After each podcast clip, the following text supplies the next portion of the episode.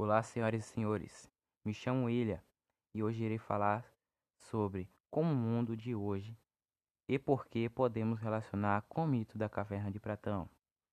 A metáfora proposta pela alegoria da caverna pode ser interpretada da seguinte maneira: os prisioneiros da caverna são homens comuns, ou seja, somos nós que vivemos no nosso mundo limitado, presos às nossas crenças e costumes. Nos dias atuais, o mito da caverna vem se enquadrando cada vez mais, quando o surgimento são as redes sociais, a ignorância cultivada por elas, com a tecnologia, o ato de pensar se tornou cada vez mais escasso. Obrigado por assistir até aqui. Olá, senhores e senhoras, me chamo William e hoje irei apresentar um pouco sobre o mundo que vivemos e podemos relacionar com a caverna de Platão foi tirada do seu livro A República, é o segundo diálogo mais extenso de Platão.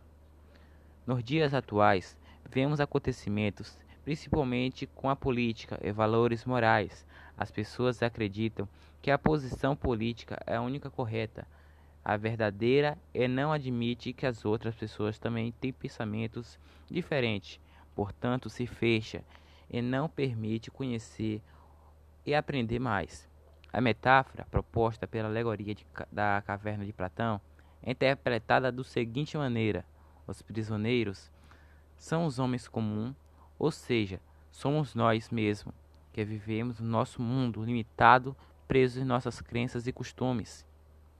A caverna contemporânea de Platão hoje são as casas das pessoas e seus smartphones, pois cada vez mais é comum adolescentes, jovens e adultos que fiquem presos em casas, vivendo a vida dentro das paredes, sem experimentar verdadeiramente o mundo lá fora.